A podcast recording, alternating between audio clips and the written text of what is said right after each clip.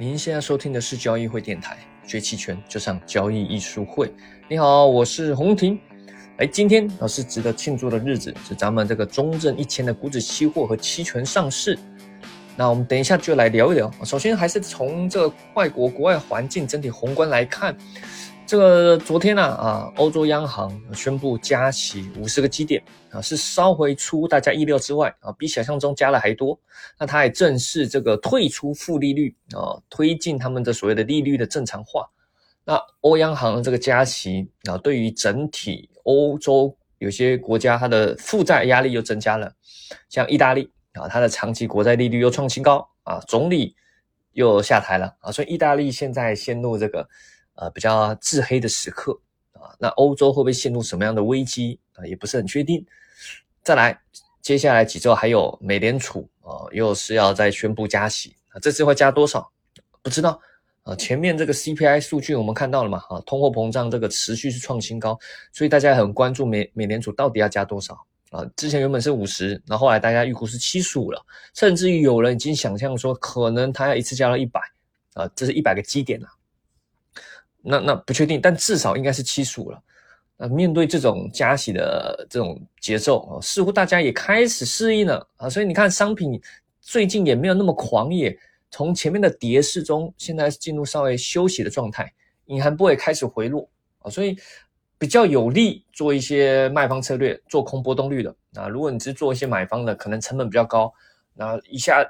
一下上涨，一下下跌，那那你除非是短线，不然也不太容易赚到。反而对于卖方一些做空波动率、收取高额权利金这种策略，哎，开始有利了啊，风水轮流转嘛。那再来，我们就要看到就是这个中证一千啦，啊，咱们这个录音屏是七月二十二的，差不多中午啊，中证一千股指期货以及期权已经正式上市了啊。那注意哦，这是股指期货以及股指期权哦，哦，是指数型的衍生品。也就是是在中金所在期货交易所上市的，而且是现金结算交割的，不是 ETF 期权哦。那所以这个这几天，或是像今天，就有很多投资朋友，我们那些客户问：哎，老师怎么软件上没有啊？对吧？奇怪，怎么找不到？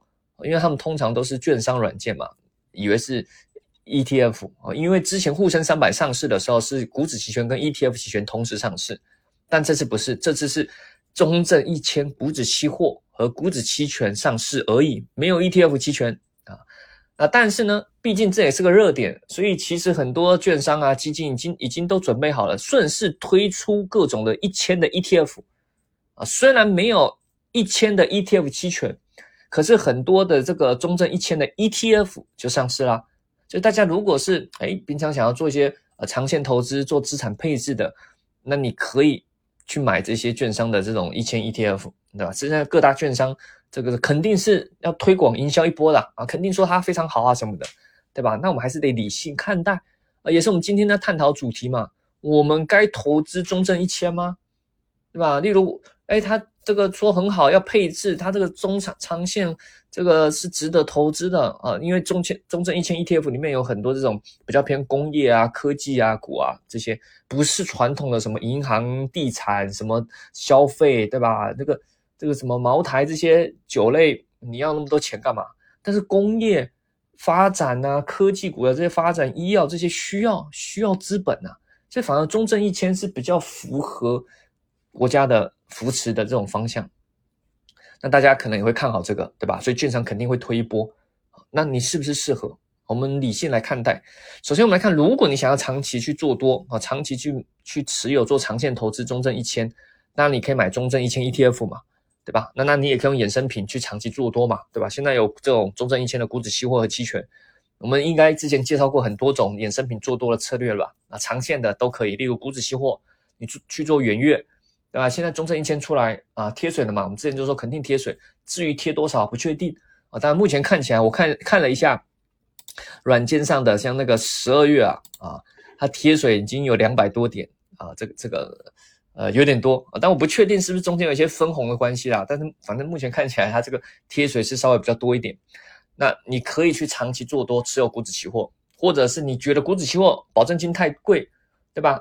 这可能一手都要十几二十万，那你可以用股指期权去合成期货哦。那这那的合约比较小，也可以，或者是在期权上去卖实质的认沽，或者去买实质的认购，或者是做牛市价差，甚至或者用我们之前介绍过的鳄鱼策略啊，你看这个，对吧？即使是长线做多用衍生品，哇，这个花招很多啊，对吧？这你要哪一个啊？那当然自己去选择它的好坏优劣势，这个我们很多直播课都有介绍过了。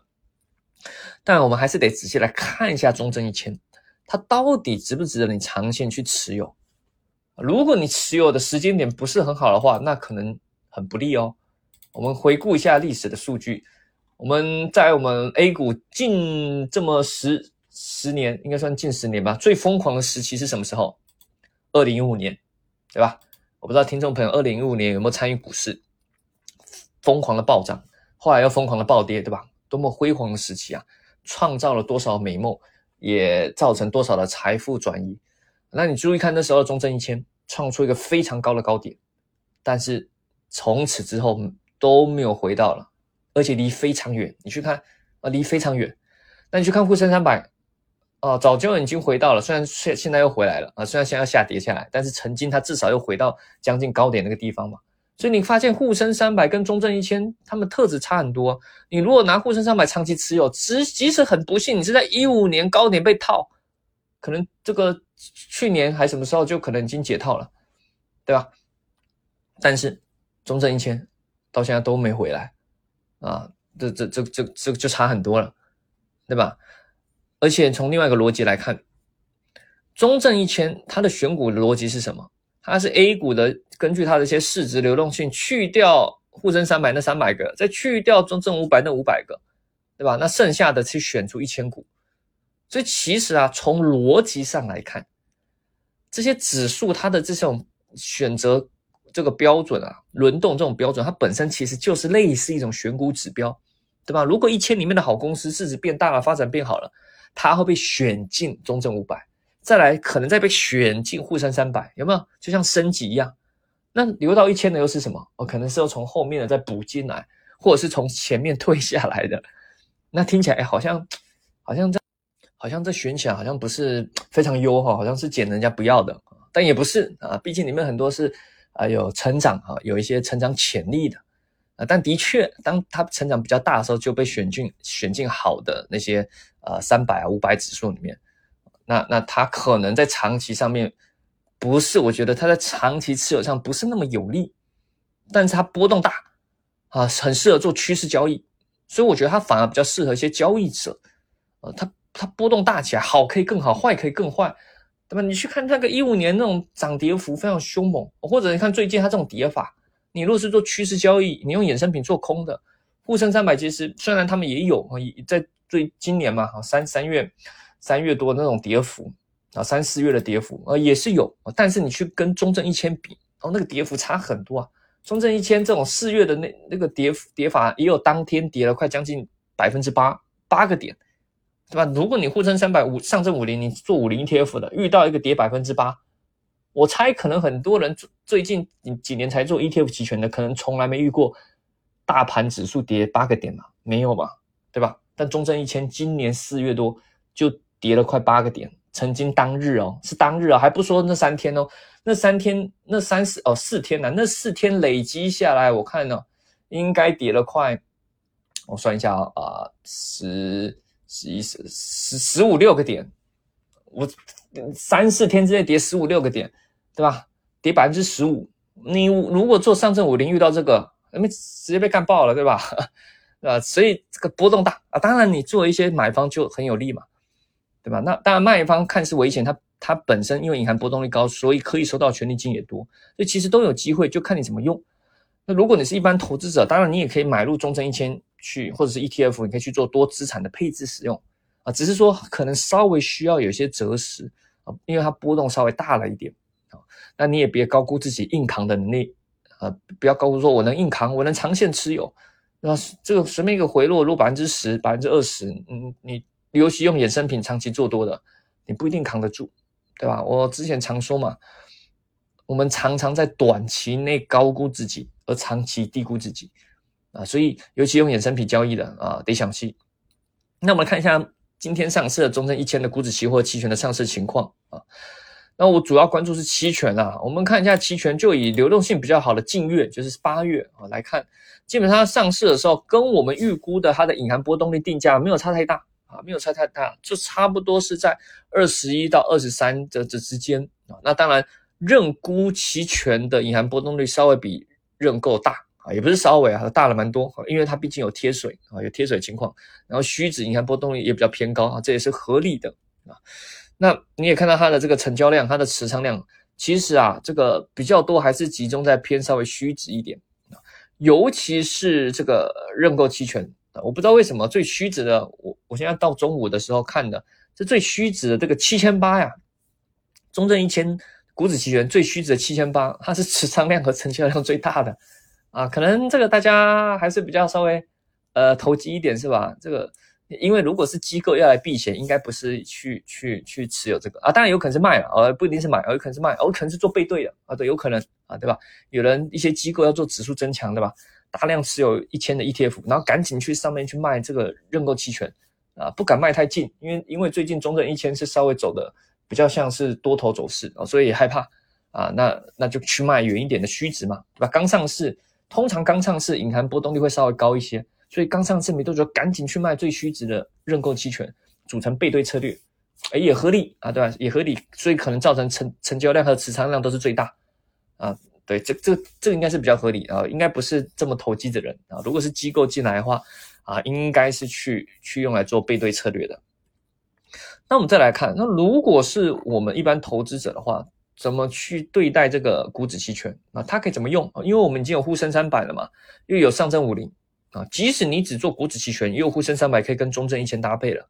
那当然，他们两个本身的特性其实不太一样啊，不太不止从方向上的涨跌可能不太一样，它们波动率的变化也有可能不太一样。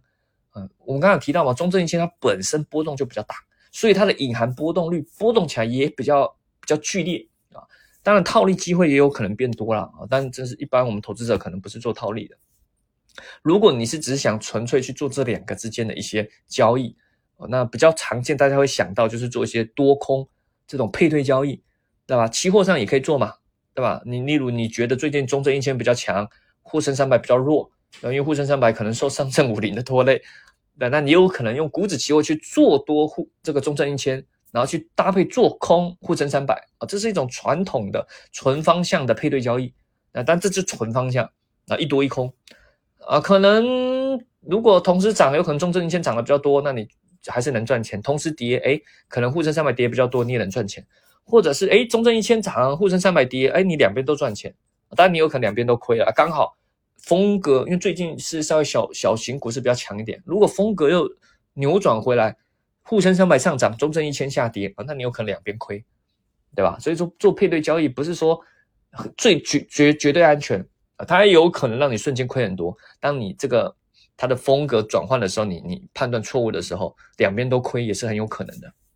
但既然你懂了期权，我们可以利用期权去做一些不一样的策略搭配，对吧？但基本上我们的交易的原理还是遵守着做多找最强，做空找最弱。但我们会去根据一些可能类似支撑压力或多空结构去思考它的盈亏比啊，因为有时候即使是你要做，你也有可能想到，哎，这这盈亏比不是很好，就不做了啊。例如我们举例，例如假设你觉得它这两个最近是横盘，但横盘中呢，一个稍微比较偏往下，一个稍微比较偏往上，那怎么办？你是不是可以利用期权传统的做多波动率策略，买两边，对吧？同时买认购加买认沽，那？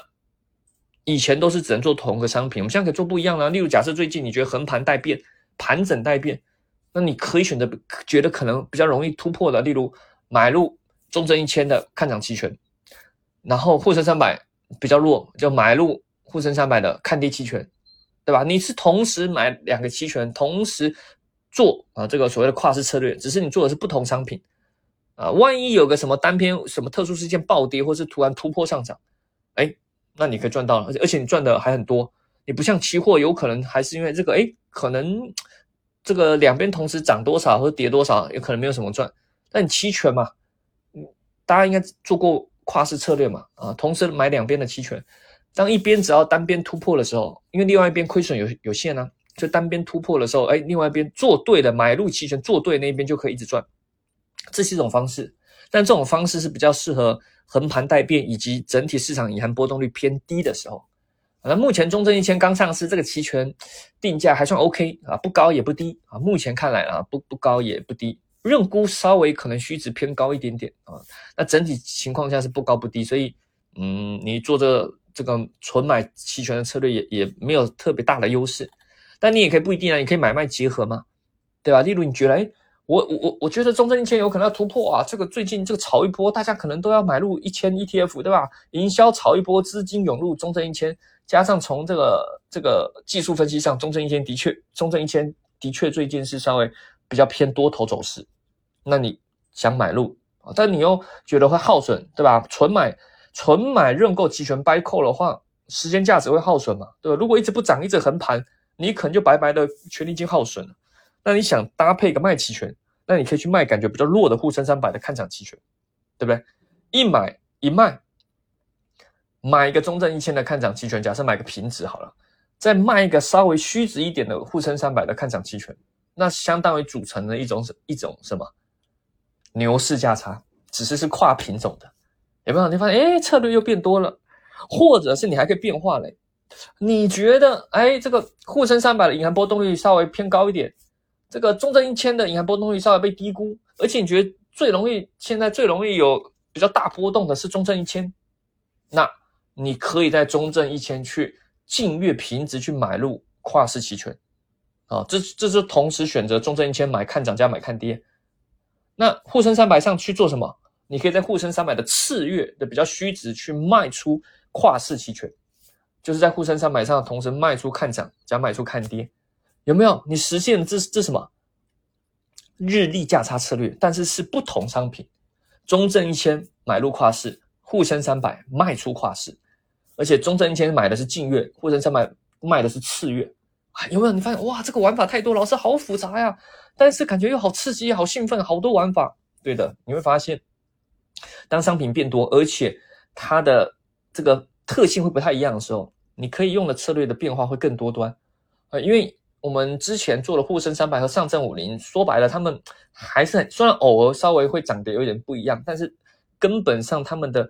整体的风格还是很像啊，毕竟上证五零的里面很多成分股也都是沪深三百里面的嘛啊，所以他们的相关度还是算高啊，还是算高。但是现在中证一千，哎，跟他们就没有这么相关呐，对吧？这个这个，不论是涨的时候有可能涨得更凶，或是跌的时候有可能跌得更凶，甚至平常的阶段有可能一个在弱势，但中证一千可能自己还在涨得很开心，是有可能的，所以。之后啊啊，懂得用中证一千的时候，你可以用的一些期权策略也就变得更多了啊。好了，那大概介绍到这边，那我们也很高兴中证一千的上市，也期待未来有更多的这个呃衍生品上市。我相信这对于呃机构去配置一些中小股是有积极的刺激作用啊。这也是国家想要鼓励更多资金去去配置一些不错的股票，但同时又可以降低他们一些风险嘛啊。毕竟股票这些小股票呃。信息可能没有这么透明，信息不对称比较严重啊，水比较深，还是要给一些机构一些保护的机制啊。那同时也可以鼓励啊，或者是或者是为了为了未来的铺路啊，这个国际机构啊资金进来，可以去配置这些中小股票，给他们一些衍生品可以去做对冲嘛。我觉得这是非常好的方向。好了，那大家想学习更多期权的知识和技巧，欢迎利用咱们交易艺术会的 B 站或者是微信公众号。哦，那当然，我们近期还有开专门开商品期权啊。如果你对商品期权很感兴趣，你对今年的商品还是很感兴趣，对吧？这个原油的波动、加息的影响、美元造成波动的影响，对商品会造成什么样历史性大行情，或者是有什么额外可以去赚波动率的机会？那欢迎啊，可以参加我们近期开的这个商品期权的新兵护航班啊。即使你对商品期货都不懂也没关系，我们这个这这是就是针对。这个对商品期货市场完全不懂的新手，然后带他去理解这个市场，以及知道怎么用期权去做容错率高的一些策略。好，感兴趣一样可以咨询我们的交易会小秘书或小助理，或者是在喜马拉雅啊私信，或者是这个留下方留言咨询都是可以的。那也想听什么也欢迎在留言告诉我们。我们下期再见，拜拜。